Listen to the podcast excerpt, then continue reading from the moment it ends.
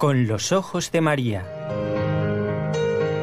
El mundo, la actualidad, las preguntas más profundas sobre Dios y la vida humana en todas sus facetas necesitan ser mirados con los ojos serenos de la Virgen, la Madre de todos los hombres.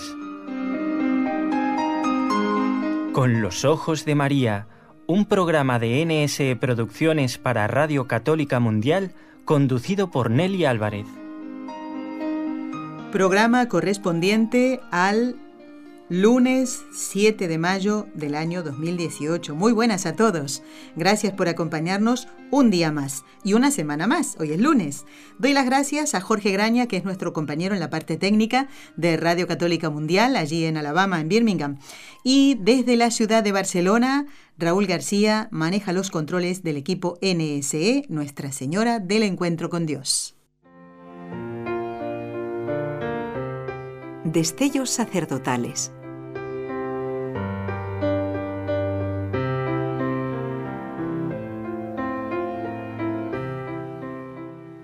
Continuando con la utilización de algunos extractos de la carta mediante la cual convocó al año sacerdotal el Papa Benedicto XVI, he encontrado una frasecita, ¿no? Dice en la carta, se comentaba que Ars, le suena a todos, ¿verdad? Se había convertido en el gran hospital de las almas. Su primer biógrafo, el del santo cura de Ars, afirma, la gracia que conseguía para que los pecadores se convirtiesen era tan abundante que salía en su búsqueda sin dejarles un momento de tregua.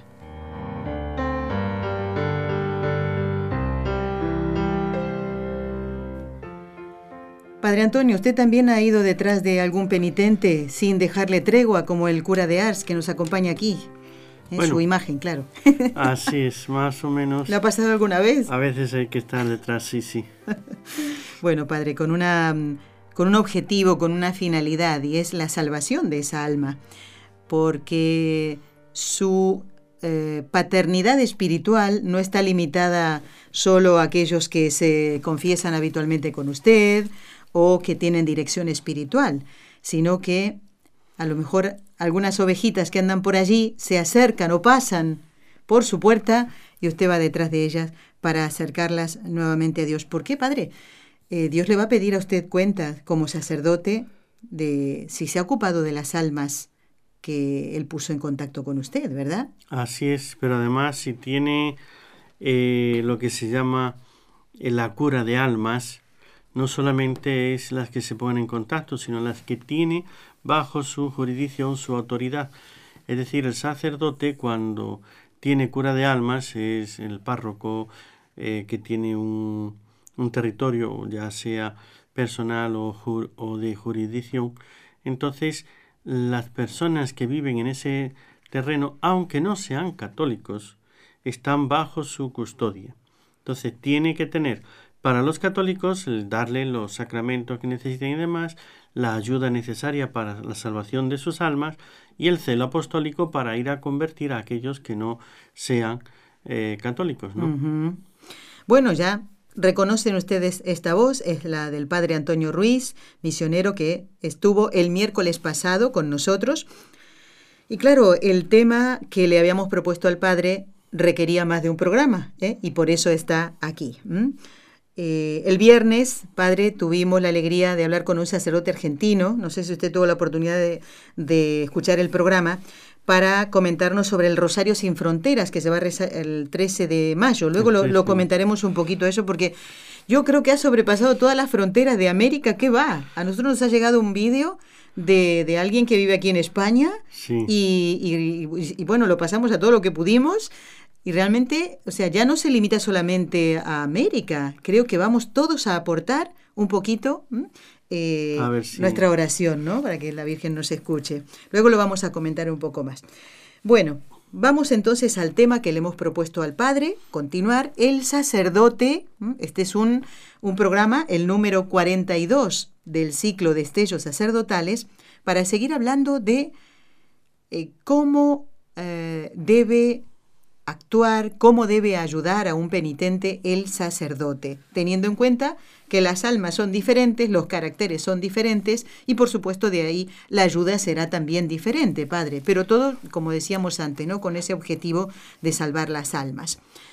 Padre, mm, solemos siempre muchas veces recalcar en el programa Con los Ojos de María la importancia de la formación de todos los católicos, porque si no pasa alguien de una secta y allí nos vamos detrás, con peligro de condenarnos después, después de haber recibido el bautismo en nuestra iglesia, en la iglesia católica. Pero aquí la responsabilidad creo que de parte del sacerdote crece más, porque yo puedo ir a hacerle una consulta y ahí está en juego mi, condenación, mi salvación. ¿Qué pasaría si el sacerdote no me habla con la verdad? ¿Mm? O sea, no es veraz. Por eso, ¿cuáles son las virtudes que deben destacar en un buen confesor? Bueno, habíamos dicho antes las funciones en, el, en otro programa, las funciones o eh, los oficios que desempeña el sacerdote. Todo oficio, para que sea bien desempeñado, o toda función, como padre, maestro, juez, em, requiere primero... Médico, no se me olvide. ¿eh? ¿eh? Entonces, todas esas funciones que el sacerdote debe de desempeñar en la confesión, pues requiere de aquellas virtudes tales como para, diríamos, que sea eh, semejante al corazón de Cristo, para que sea como el corazón de Cristo, si es Cristo a quien representa y Cristo el que actúa en su persona, pues tendría que ser que fuese como el corazón de Cristo. ¿Y qué dice eh, Cristo? Venid a mí que soy manso y humilde de corazón. Entonces esa mansedumbre para mm, primero no alterarse con, eh, claro, en la confesión uno se encuentra de todo, ¿no? Personas que no saben confesarse, que dicen cosas inútiles, que, que repiten, o que tienen temor, que tienen, o sea, uno se va a encontrar con toda clase de situaciones, dado que en la confesión precisamente no va a hacer elogio de sí, sino hablar de cosas vergonzosas y demás, a veces incluso cuesta ese arrancar, ¿no? Como empezar y animarle. Entonces, si no tienes esa mansedumbre del corazón de Cristo, eh, pues entonces la persona, en cuanto a que le tratas mal, pues de aquí ya no, yo agarre, me voy, me callo y, y, se marcha, ¿no? Y la humildad no para, diríamos, el, el, corazón de Jesús manso y humilde de corazón. Pues eh, en la humildad está no, no sentirse mayor ni, ni por encima del otro, sino eh, ver su estado de, de, ánimo. Y entonces uno, pues bueno, yo la verdad, sin, como decía San Agustín, aquello de eh, no hay nada que haga un hombre que no pueda hacer otro hombre si le falta la gracia del que hizo al hombre. Ciertamente, cualquier pecado, barbaridad, cosa terrible que te cuenten, yo soy capaz de hacer eso y cosas peores sin la gracia de Dios. Entonces, yo no soy mejor que el que viene a confesarse ni peor, simplemente soy humano. Con la gracia de Dios puedo ser un santo. Pero si me falta la gracia, si yo falto a la gracia que Dios me da, puedo ser igual o peor que esta persona que está aquí sacando sus miserias. Por eso uno no se va a sentir ni más perfecto, ni más santo, ni más bueno, porque no haya cometido ciertas cosas. Claro. Eh, que tema, el que esté de pie, que tema, no sea que caiga. Sí, sí, sí. Por eso diríamos que mire el sacerdote al corazón de Cristo y eh, que trate de tener esas virtudes. Pero principalmente, ¿no? O sea, sabiduría tiene que tener, porque si no tienes ciencia y no sabes eh, la persona, el discernimiento para ver si lo que te dice va por un lado o por otro, o sea, hay un conjunto de virtudes, pero eh, principalmente que represente al corazón de Jesús que sea manso y humilde de corazón, pidiendo a Dios en esa humildad, pidiendo a Dios la gracia, el Espíritu Santo, ya le dará el acierto en las demás cosas. Pero también hay que poner de su parte una preparación. Claro. Mm, padre, ¿y cómo, cómo se prepara un seminarista para estas cosas? Eh, decíamos en el programa anterior que, claro, un niño eh, que quiere ser sacerdote, pues comienza jugando a celebrar misa. Yo le digo por un ahijado mío que tiene el nombre de un sacerdote y apellido también, como no salga santo y como no salga sacerdote, ¿no? Así es. Pero él ya eh, está juega, o sea, es en su ilusión, ¿verdad? Porque cuando jugamos, eh, cuando jugamos de pequeño las, las, las nenas, jugamos a hacer comidita, porque estamos pensando en un futuro de ser ama de casa, ¿no? de llevar un hogar. Y un niño que de pequeño juega a celebrar la Santa Misa, es que en su corazón hay un deseo. ¿eh? De hecho, el Papa Benedicto XVI se lo contaba, ¿no? Que uno de sus primeros regalos fue un misal y que él celebraba la misa, decía la misa de niño. O sea, eso pues ciertamente indica una inclinación. Después habrá que pero la gracia de Dios y demás, pero ya. Ahora, ciertamente, la mejor preparación, diríamos, es doble. Por una parte, la buena confesión. Uno, pues, eh, ¿cómo aprender a ser papá? Pues si tienes un papá, tienes una mamá que lo hacen bien, lo aprendes con la vida viviendo en una casa con un padre y una madre. Si no tienes padre, no tienes madre, entonces ver hacia afuera cómo son, pues es más difícil y si nunca has tenido un ejemplo en todo tu ambiente, ser un buen padre, pues entonces es costará un poquito más. Bastante más difícil. Por eso, la mejor preparación es una buena confesión, que uno se confiese bien y sobre todo si ha tenido la bendición de Dios de tener buenos confesores, pues ahí se aprende cómo tratar, se aprende muchas cosas. Eso por un lado. Y por otro lado, en el estudio, ciertamente, cuando uno tiene las almas a su cargo y sabe que esto va a depender de su trato y demás, entonces pues tiene que preparar la moral, tiene que preparar todas esas facetas de cómo atender a la persona, qué es, cuál es el problema que tiene, qué solución hay que darle, los medios, pero al fin y al cabo, ah, diríamos en último término, puedes tener mucha ciencia, saber cómo hacerlo, saber lo que toca hacer, etcétera, muchos manuales, y entre todos esos manuales, mm, después de todo, a andar se aprende andando. Andando. Entonces a escribir se aprende escribiendo. Pero eh, te tienes que equivocar, tienen que pasar cosas, eh, tienes que empezar a hacerlo. El día que ya te sientas ahí, pedirle al Espíritu Santo, pedirle a la Santísima Virgen, ella como madre, que guíe, que, que traiga, que proteja y que le ayude para no cometer grandes errores. Y que los grandes los errores que cometan porque somos humanos y siempre nos vamos a equivocar en una cosa o en muchas cosas pues que ella como madre sepa sacar el bien de esas cosas. Entonces el, los buenos confesores normalmente es porque ya tienen experiencia. La santidad y el estudio la formación son fundamentales pero luego viene el cura de Ars tenía eso, el Espíritu Santo, el toque ese de Dios. Cuando Dios da esa gracia, entonces ser fiel, eso es lo que más hace. Estamos compartiendo el programa Con los Ojos de María, en vivo y en directo en conexión con Radio Católica Mundial, en el programa número 42 del ciclo de estellos sacerdotales, para eh, ver cómo debe actuar el sacerdote, cómo aconsejar y tratar a las distintas personas, cada una de las cuales tiene una conciencia, Padre. En el último programa decíamos que no todos los penitentes son iguales. Entonces, eh, la última pregunta, lo último que tocamos fue acerca de la eh, conciencia escrupulosa. Padre, le pedimos que recuerde cómo es una persona con una conciencia escrupulosa y cómo se le puede ayudar en realidad, la ayuda a qué está orientada, Padre, en una persona escrupulosa. O sea, en todo la salvación de las almas, por supuesto, y el no ofender a Dios, no volver a caer. Como usted decía al principio, no ese perseguir a las almas. Una cosa es una persona que pasa accident ocasionalmente, pues por el confesionario, donde yo no le conozco, no le voy a volver a ver. O sea, está uno en el santuario, está uno en un lugar y pasa una peregrinación y se marcha, ahí no puedes hacer como ese seguimiento, esa cosa, ¿no?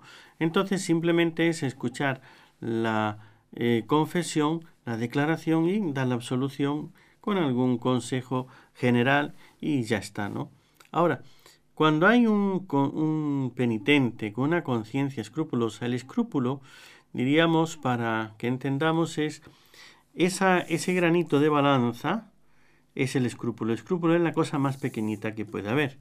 Entonces, la persona con una conciencia escrupulosa es aquella que no sabe distinguir bien, que cuando tiene una cosa pequeña, pues se atora en ello, es decir, se mm, ve, eh, confunde lo pequeño con lo grande, de tal manera que los, las faltas pequeñas las ve como más grandes, ¿no?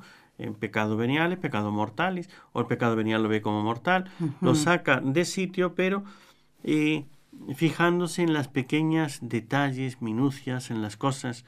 Entonces, cuando el ser escrupuloso con eh, equilibrio, con acierto y demás, es algo bueno. Habíamos dicho, los escrúpulos ya es otra cosa, ¿no? Una cosa es ser eh, delicado, ¿no? Pongamos esta palabra. El delicado tiene, mira las cosas escrupulosamente sin ser escrupuloso. Pero el escrupuloso es el que se atasca en las cosas pequeñas y todo eso le agobia sin poder dar un paso porque quiere esa mm. perfección completa donde absolutamente en nada se ofenda a Dios. Eh, pero es que hay cosas que no ofenden a Dios, solamente es que son escrúpulos, es decir, cositas pequeñas que hay que mm, dejar de lado y seguir adelante. Entonces, por un granito de arena no quiere decir, no es una montaña que haya que detenerse, sencillamente pasa y sigue, mm, desprecia eso, ¿no? Entonces, en este sentido, las almas escrupulosas son aquellas que se, eh, ellas mismas se angustian ante pequeñas cositas que eh, a veces no ofenden a Dios, simplemente son matices del mismo actual eh, cristiano, ¿no? Sí, sí. Padre, ¿y cómo ayudar entonces a esta persona? Esas personas escrupulosas normalmente tienen el, el, no saber discernir cuándo es pecado mortal, cuándo es pecado venial, cuándo es una imperfección, cuándo esto realmente ofende a Dios o no. Entonces hay que ponerles en el camino y decirle, tienes que hacer esto y de esto no hagas caso, de esto sí, de esto no, de esto de esta manera y esto de la otra, ¿no? Esto no lo confieses. Hay que darle líneas eh, directivas para que la persona pueda caminar con seguridad. Al, penitente que tenga conciencia escrupulosa, que se des, él ya se sabe como tal, se le ha dicho en confesión, porque viene una vez, enseguida pues eh, hay algo que ya te, te alerta, ¿no? Si es una persona de confesión frecuente, entonces hay que decirle, mira, te conviene para tu formación y para tu caminar más seguro tomar un confesor eh, continuo, siempre, siempre sea el mismo. Entonces, con ese confesor, ya él te va a decir, en esto no, esto sí, esto de esta manera, esto de la otra. Le va a dar unas orientaciones para poder obrar de una manera mucho mejor. Habíamos hablado también los escrúpulos, esa conciencia, eh, diríamos que mm, ante cualquier cosa anda así temblorosa, eh, había, que descubrir, habíamos comentado en el, en el programa anterior, porque puede ser por una prueba de Dios, o lo que es lo mismo, para afinar el alma, para un crecimiento espiritual, una mayor santidad, puede ser como enfermedad o puede mm. ser simplemente algo, diríamos, eh, temporal, pasajero, o sea, que es una purificación, eh, es una enfermedad o es una etapa que se pasa en la vida porque toda persona que empieza a crecer espiritualmente, sobre todo cuando se viene de grandes pecados, de una vida así, y, se, y se encuentra a Dios de verdad, entonces uno busca no ofenderle y entonces llega un momento donde esa conciencia empieza a, a, no tener como equilibrio. Entonces, en el primer caso, diríamos, si una persona es escrupuloso por enfermedad, esa enfermedad se nota porque además es escrupuloso no solamente en las conciencias, en las, en las cuestiones de conciencia moral, sino también tomar decisiones en su vida, cualquier otra cosa que ah, tenga que hacer, eh, en aconsejar a otras personas. Es una persona que está como paralizada en todo. Para cualquier cosa le cuesta mucho tomar una decisión. Normalmente estas personas necesitan una ayuda y ver hasta dónde psicológicamente son capaces de dar un paso y de avanzar, porque mm, el problema es que exigen como una seguridad del 100% o del 99% en todo. Y como siempre va a haber alguna duda, pues entonces siempre van a tener un agobio y claro, Sí, sí, sí. Claro, con estos principalmente ver si es un problema que también necesita del psicólogo, entonces pues hay que mandarle a un psicólogo católico que sea una persona que le pueda ayudar bien. Y si el sacerdote tiene algo de formación psicológica, pues podría darle también otras orientaciones. Si esta escrupulosidad le viene como una prueba divina, se ve que no, que en las otras cosas obra normal, equilibradamente, pero solamente en ciertas cosas del espíritu, entonces hay que sospechar, si antes no lo tenía, va en, este crecimiento espiritual, mire, esto como viene de Dios, entonces siga siendo fiel, no, no, no, se, no se desespere, entonces es un mantenerle por el camino y esperar a que esto pase. Pero sobre todo mucha oración, mucha fineza en la respuesta a la acción de la gracia de Dios en él. Entonces, cuando es una prueba espiritual, es más oración y delicadeza lo que tiene que tener y mucho pedir al Espíritu Santo hasta que eso se pase. Y ya unos escrúpulos venidos por ese crecimiento cuando uno va saliendo del pecado no tienen nada que ver con la vida humana así en cuanto a sus decisiones personales, familiares, etcétera, que en eso pues, se maneja bien, aunque empieza a afinarse y empieza a hacerlo con más delicadeza. Entonces, ahí es donde hay que trabajarle, diríamos, para darle formación suficiente, ir poniendo los puntos. Mira, esto es pecado por esto, esto no es pecado por esto, esto si lo haces así está correcto. Y entonces la persona va como avanzando. Entonces ahí es donde más interviene el maestro. Cuando es enfermedad tiene que ser el médico, y en este caso de que es una prueba divina, ahí pues sencillamente es encomendarle a Dios y que siga caminando hasta que eso pase, porque tiene que pasar esa prueba, esa fineza, esa afinación de su eh, sensibilidad espiritual. muy bien. Qué interesante todo esto, Padre. Y qué importante es que el sacerdote esté muy bien preparado eh, para, para ayudar a estas almas, ¿no? Porque esta alma... Mm, detectar. Detectar, exactamente. Y ayudar, sí. Ciertamente cuando vamos de peregrinación eh, o, pasamos por una iglesia que tal vez no es eh, la que solemos ir habitualmente, es muy difícil que el sacerdote tal vez pueda captar enseguida este problema, ¿no? Por eso esta recomendación que usted daba de que tuviera un, un confesor habitual. Eh, pero, ¿qué pasa? Yo le voy a dejar pendiente esto para después de la pausa, padre. Cuando, porque eso, esta persona está, como usted dijo, utilizó esa palabra y es verdad, aunque a lo mejor no le ayude espiritualmente ser demasiado delicado y detallista con las cosas, ¿verdad? Pero ¿qué pasa con otro que dice, hombre, no pasa nada, no sé qué? También hay que ayudarle a encontrar a Dios, ¿verdad? Padre, hacemos la pausa. Se llama eh, la persona de conciencia ancha, sería esta, ¿verdad? Así es. ¿Cómo le ayuda el sacerdote o cómo detecta eh, que la persona, el penitente que está allí de rodilla frente a él, eh, tiene la conciencia ancha? Hacemos una pausa, Padre, y enseguida volvemos.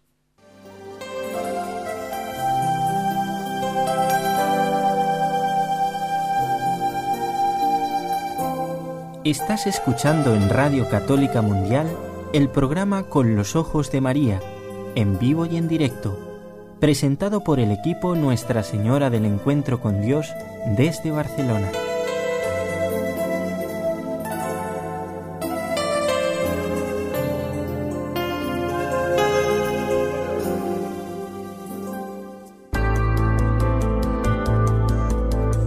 ¿Quieres escribirnos ahora mismo?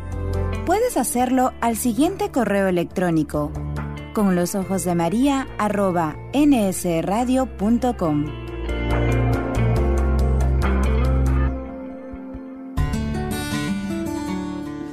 Intención de oración del Papa Francisco para el mes de mayo.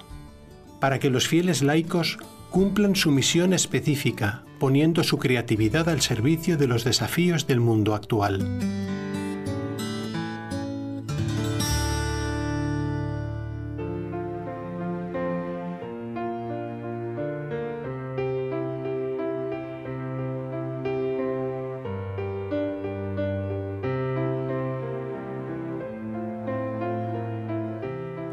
Bueno, bueno, más de uno ya tendrá ahí las orejas bien afinaditas, porque, Padre, todos podemos en nuestra vida espiritual, en algún periodo de nuestra vida, eh, intentar agradar a Dios de crecimiento en lo espiritual, podemos pasar un tiempito con la, en la bueno, tener la conciencia escrupulosa, ¿verdad?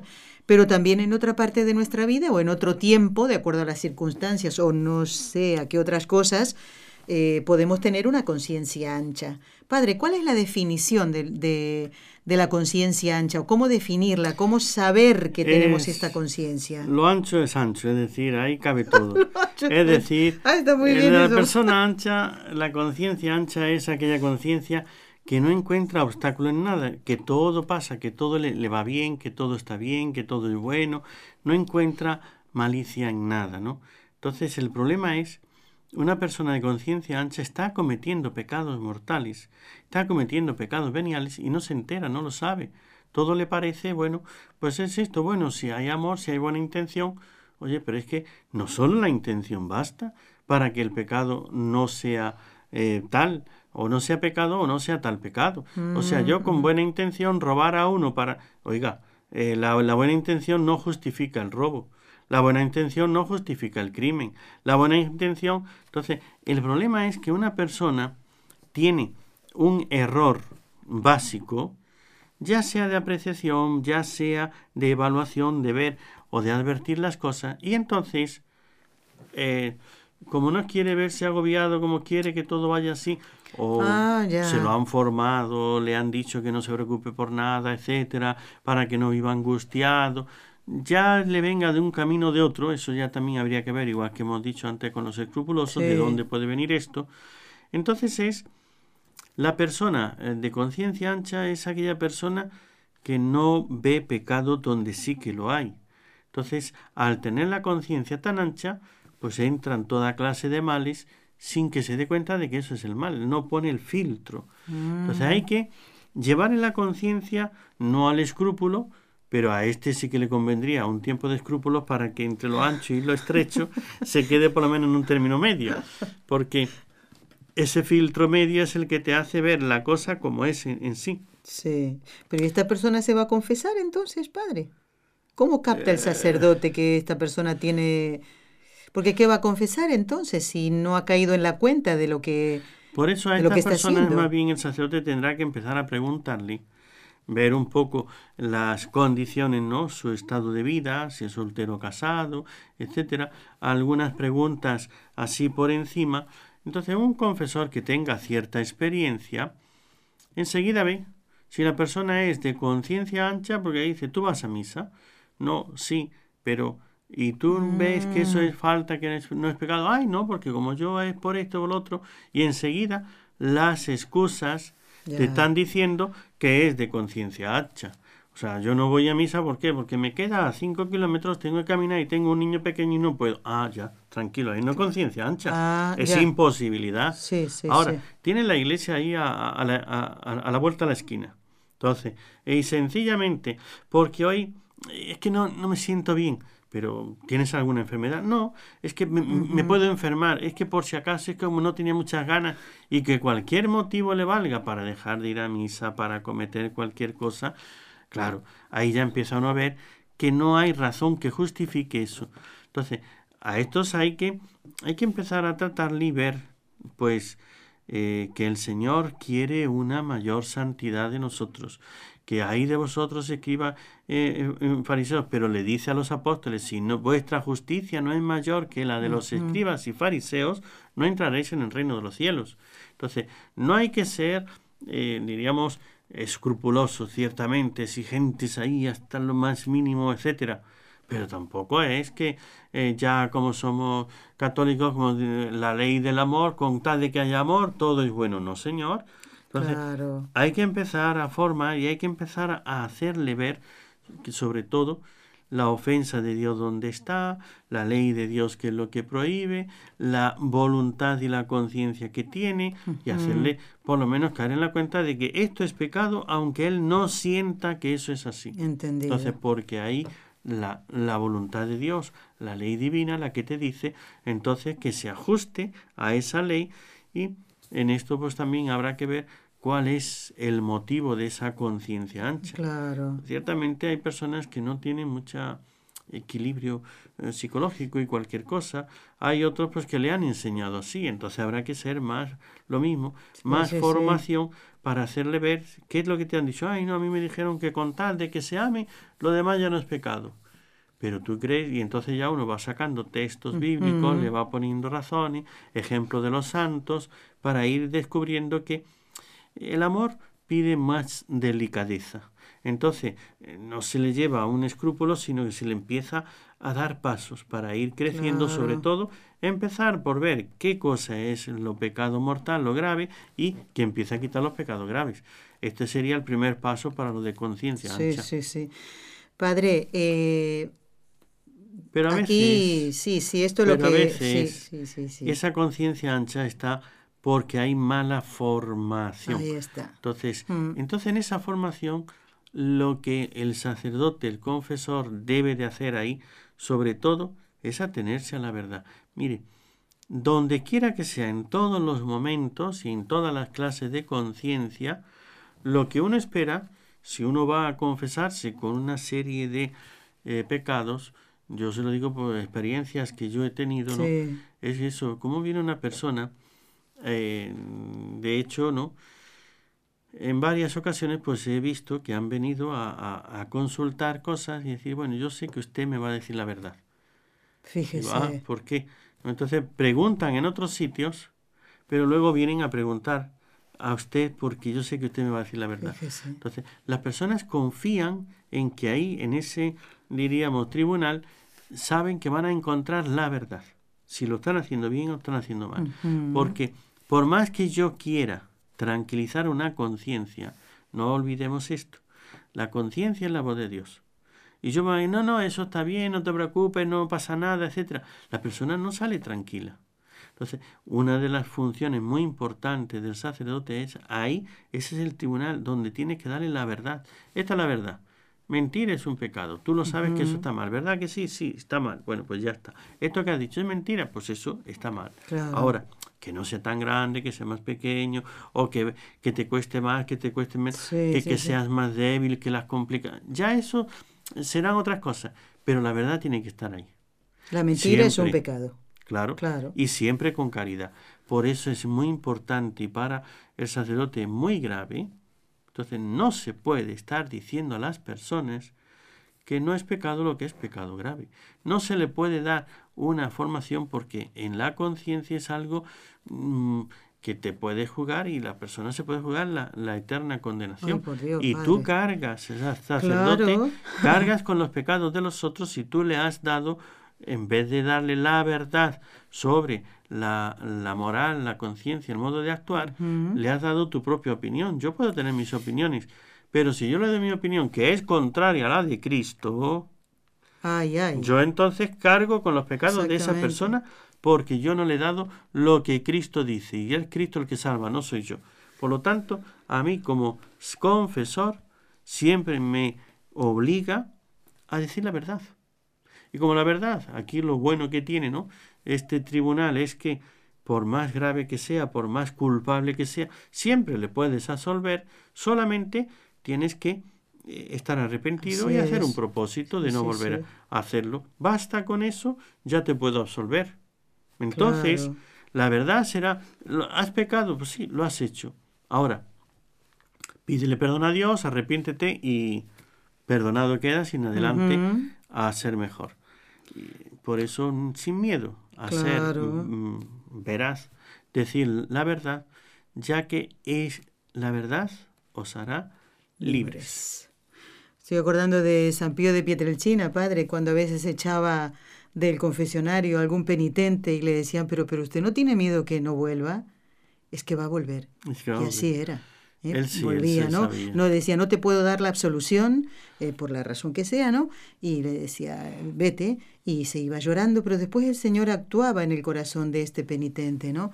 Y padre, eh, yo mm, me enteré hace relativamente poco tiempo de una persona que me comentaba, ¿no? Que una hijada se había ido a confesar y que el padre no le había dado la absolución porque estaba conviviendo con una persona. Y le fue a decir, mira, que no me ha dado... Y esta persona me decía que el padre tenía razón.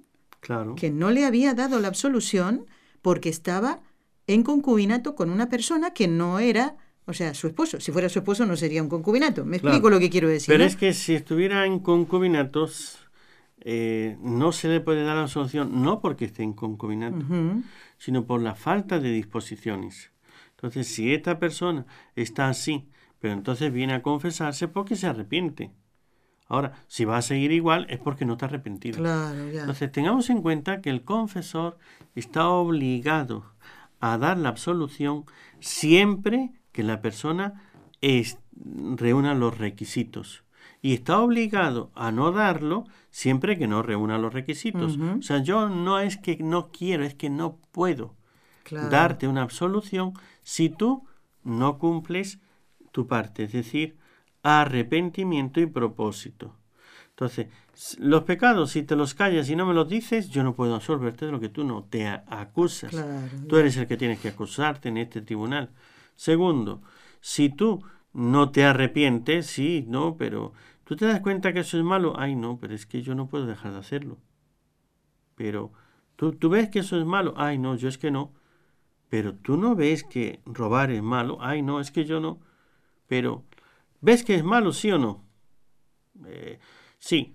Entonces, ¿vas a dejar de hacerlo? No. claro. Pues entonces, ¿para qué te vas a confesar? Si es que no estás dispuesto. En eso es el... Mm, normalmente el confesor, digo, si lo está haciendo bien, sí. pues nunca niega la absolución a alguien que esté bien dispuesto. Claro. Si está, no está bien dispuesto, el primer paso es ayudarle a disponerse bien. Entonces uno, muchas veces uno encuentra, ¿no? La persona que no viene bien dispuesta. Entonces ahí sí se requiere un trabajo más espiritual para... Esta persona no está dispuesta.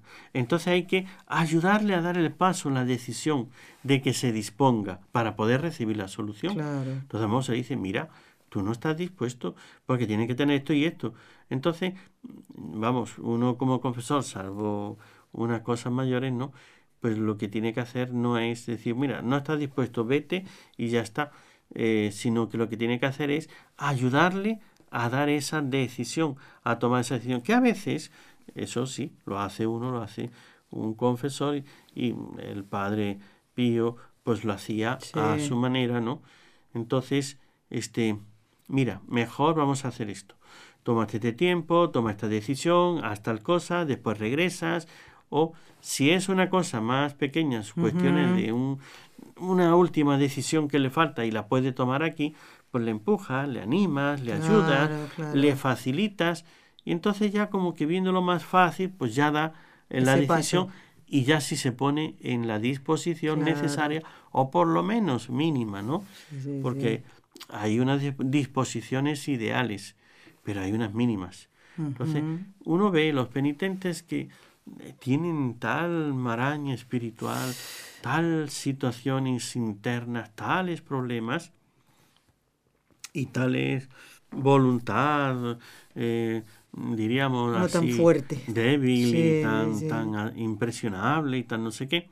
Entonces uno pues va primero proponiéndole un, un ideal de más, más perfección, más santidad, más amor de Dios. Segundo, este, mm, después ahí le buscan lo mínimo para poder absolverle. Entonces tienes que ver así, ajustar por abajo, por abajo, por abajo, lo mínimo, lo mínimo, para poder darle la absolución, por lo menos sin culpa mía, ¿no? Exactamente. Que yo no cometa pecado en esta absolución.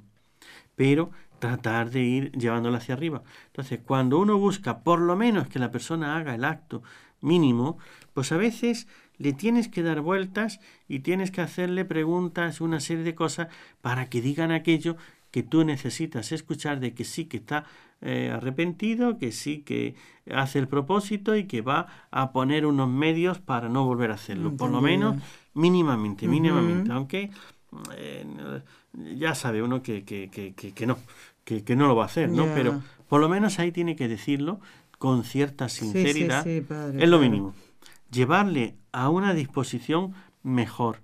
Y, a otros que sí se puede, a otros penitentes, a no esto digo de conciencia ancha, sino cualquier así, hay unos que buscan una perfección, una santidad. A estos elevarles para que lleguen. Claro que tienen campo sobrado para darle la solución así, sin, como quien dice, a ojos ciegas, ¿no? Pero yo te doy la solución y vete en paz porque sé que estás dispuesto. Porque sí. Pero le animas a que siga subiendo hacia arriba. Muy bien, muy bien.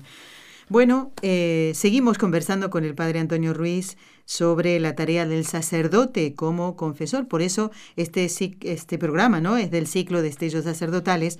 Hoy estamos mm, dejando un poquito de lado, aunque está contenido en el programa, eh, el penitente, la actuación del penitente, sino aquí la del sacerdote y la gran responsabilidad, Padre Antonio, usted decía, que yo no cargue con el pecado de ese penitente. ¿eh? De...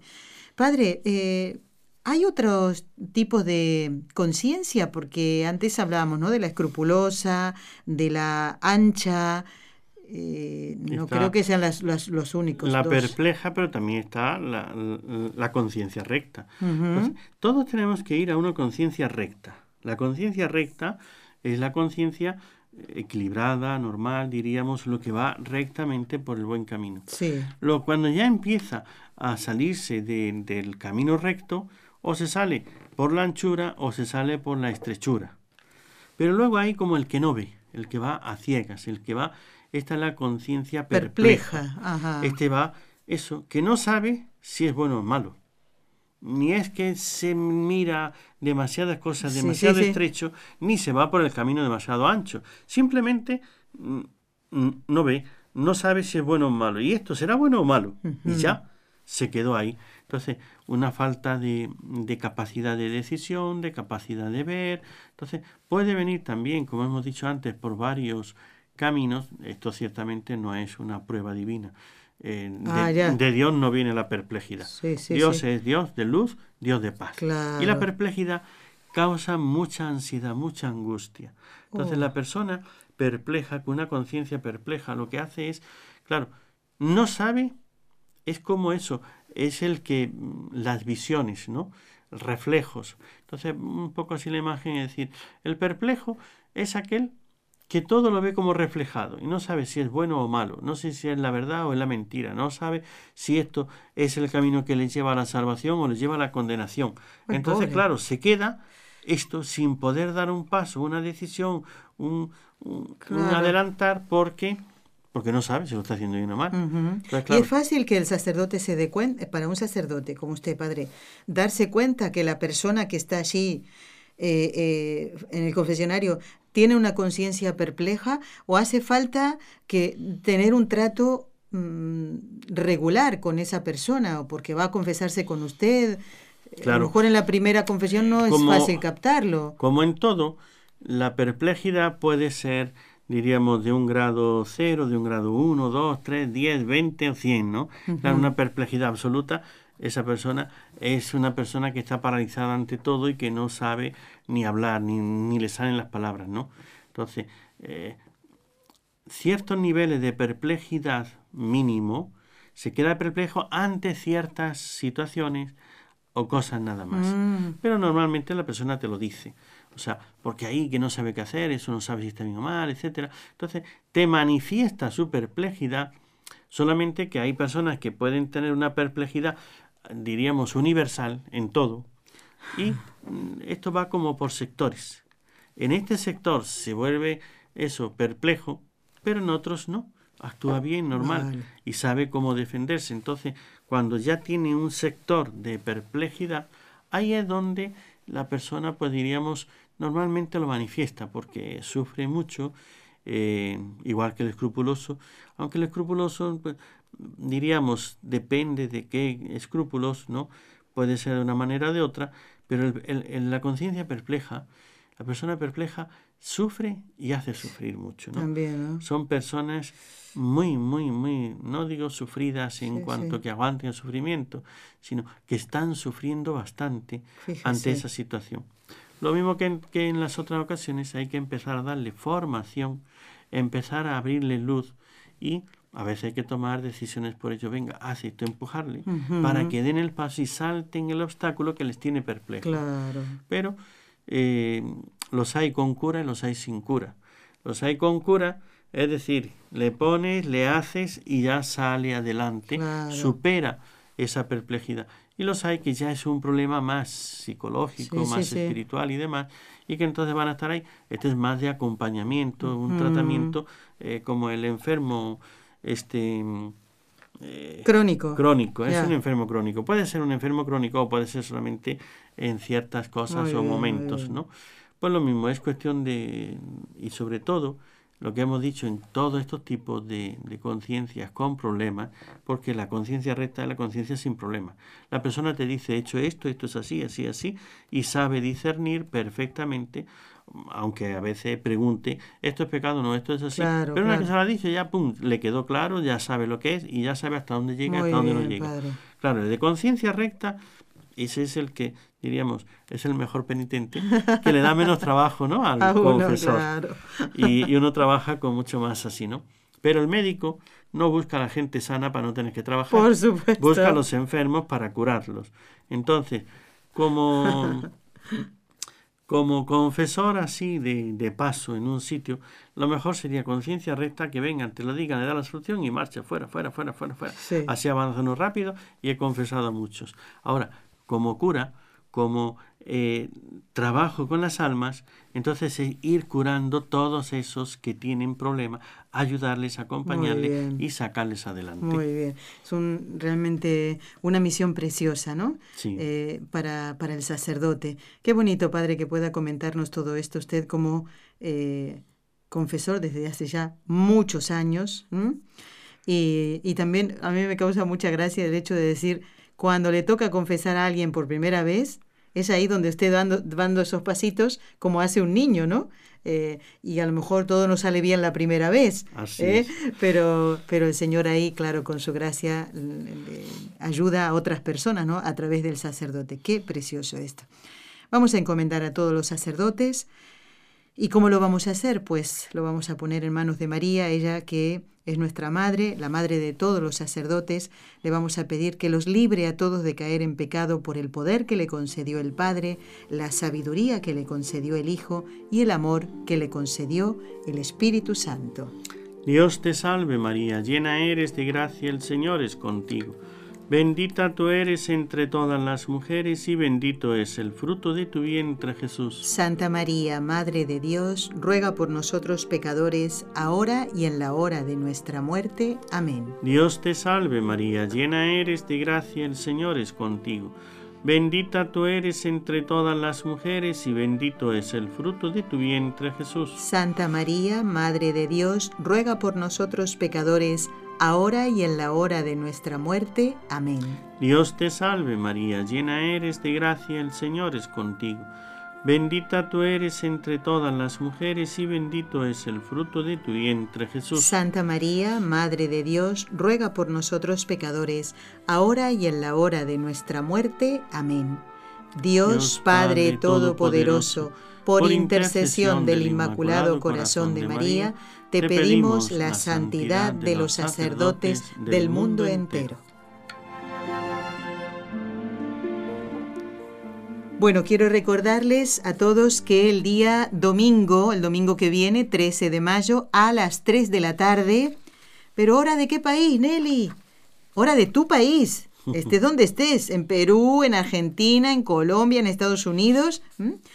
El domingo 13 de mayo a las 3 de la tarde Sumémonos todos al rezo del rosario sin fronteras, que todos seamos una gran familia. Hay muchas cosas que pedir. Eh, les pido que eh, busquen la información en la Consecratio Mundi, ¿eh? se escribe Consecratio Mundi, que es el movimiento mariano que está promoviendo este Rosario sin Fronteras. Todos tenemos algo que pedir, todos vivimos en un país que necesita, tiene sus conflictos sociales, políticos, lo que sea, de violencia, de guerras. Siempre hay algo que pedir. ¿A quién le vamos a pedir sino a nuestra Madre? Sabemos también que la Virgen Santísima ayuda a los sacerdotes a la hora de curar esas almas. Padre, a mí me encanta que usted nos cuente muchos ejemplos. Nos quedan unos cinco minutitos, un poquito menos. A ver si le alcanza para contarnos ese ejemplo que yo sé que, que, usted nos quiere comentar porque es de alegría, ¿no? de, gozo espiritual, eh, el ver que la confesión, y usted como confesor puede eh, curar un alma eh, con la gracia de Dios, como decía usted antes. Sí, pero se puede curar también el cuerpo. También el cuerpo. El alma, sí. A ver. Porque la, ciertamente mm, la carga espiritual que lleva la persona, es decir, esa carga sobre la conciencia, lo que hace es que disminuyan las eh, defensas del cuerpo, el organismo. Entonces hay elementos que atacan y la persona toma, eh, adquiere enfermedades, problemas, así, ¿no? Y cuando están las defensas bajas, las enfermedades son las que abundan. Pero si la persona hace una buena confesión, saca toda esa carga y queda realmente el alma eh, esponjada y queda eh, feliz y contento, entonces las defensas aumentan y desaparecen las enfermedades. Eso en la parte, eh, diríamos, humana, ¿no? Pero es que uno como sacerdote pues lo ha experimentado, ¿no? Y también eh, uno ha leído historias, ¿no? De personas, uno de los casos muy frecuentes suele ser úlcera, gastritis, etcétera, ¿no? Que se tienen a veces por preocupaciones, etcétera. Pero si la persona hace una buena confesión, se libera y pone su conciencia en orden, verá que desaparecen muchas enfermedades. Pero, ¿qué le diría? Pues ya que usted dice, pero es que puede desaparecer hasta el cáncer. Entonces, uno de los casos que yo he podido vivir, ¿no? Otros tendrán otros casos que contar, ¿no? Pero en una ocasión estaba eh, de visita en un lugar, pasaba por allí unos días y entonces una vecina pues me dice, mire, tengo una sobrina que tiene cáncer y se encuentra en esta situación. Me contó allí un poco la historia de la persona, los problemas, la familia y demás, ¿no? Que se había alejado de Dios y una serie de cosas. Entonces me dice que si, que, que si podía ir a confesar. Le digo, muy bien, arreglamos y fuimos. Pero claro, me propuso, eh, lo que me proponía era una tanda de ejercicios espirituales, ¿no? a domicilio. a domicilio, darle una charla, confesarle, darle la unción, darle la comunión a toda la familia, que todo... Digo, bueno, vamos a ver lo que se puede, ¿no? Qué corazón más generoso el de esa señora, ¿eh? Sí. Entonces empezamos a, a, fuimos y de hecho, pues bueno, le di una charla y en esa charla pues fue eh, pues contarle uno de esos mm, milagros que hace los sacramentos, en concreto la unción de enfermos y animarles pues y demás. Después de, de, hablar, Mm, pues ya quedamos, ¿no? Toda la familia pues sabía la persona cómo estaba y entonces era pues una miembro de la familia me dice, bueno, ahora tocaría pues la confesión. Pues empezamos por la persona que está enferma. Claro. Entonces Todo el mundo fuera ahí, ¿eh? ¿eh? No, nosotros nos fuimos fuera porque ah. estábamos en ese, nos fuimos a otra habitación. Entonces nos vamos a un lugar más reservado y allí empezamos entonces a hacer la, la confesión. En esa confesión antes que confesarse, porque ahí el proceso, ¿no? Diríamos, no voy a contar la confesión, los pecados, pero sí un poco este proceso. Este proceso primero empieza a abrirse, a contar cosas. Entonces, contó un par de cosas, le hice unas cuantas preguntas y entonces le dije, ¿verdad? Que esto te causa un gran pesar en tu alma, ¿verdad? Que esto, ta, ta, ta. Me dice, sí. Digo, pues si tú hicieras esto, hasta del cáncer te podrías curar abrió los ojos como el que encontró una luz, abrió el alma, se confesó de todo, de tal manera que hizo una confesión que quedó liberada de todas sus penas y cargas espirituales. Aquella es una de esas confesiones donde uno dice realmente lo ha hecho bien, buenas disposiciones, total confesión, arrepentimiento, propósito, y de aquí, pues y ya se me fue la hora, ya era muy tarde. La familia ya, bueno, ya ustedes se van a la parroquia, se confiesan y me se fui. Confiesa. Cuando pasé otra vez por ese lugar después de un tiempo, vi a esta persona y le digo, me dice, ¿se acuerda de mí? Y digo, sí. Y digo, ¿es su sobrina? Y me dice, no tiene cáncer, se ha curado. Y eso fue por la confesión, confesión. que hizo. Bueno, padre, Solo resta decir, meditemos, ¿eh? ahora que termina el programa. Su bendición, Padre, y nos despedimos hasta el miércoles que viene. La bendición de Dios Todopoderoso, Padre, Hijo y Espíritu Santo, descienda sobre vosotros Amén. Gracias, Padre Antonio Ruiz, y gracias por terminar el programa de hoy con esto que nos da mucho gozo espiritual. ¿No haremos lo mismo para curarnos de nuestras enfermedades? Gracias por acompañarnos hasta el próximo miércoles. No se pierdan el programa, vamos a hablar de la ascensión del Señor. Estará el doctor Eudaldo Formen. Gracias por habernos acompañado.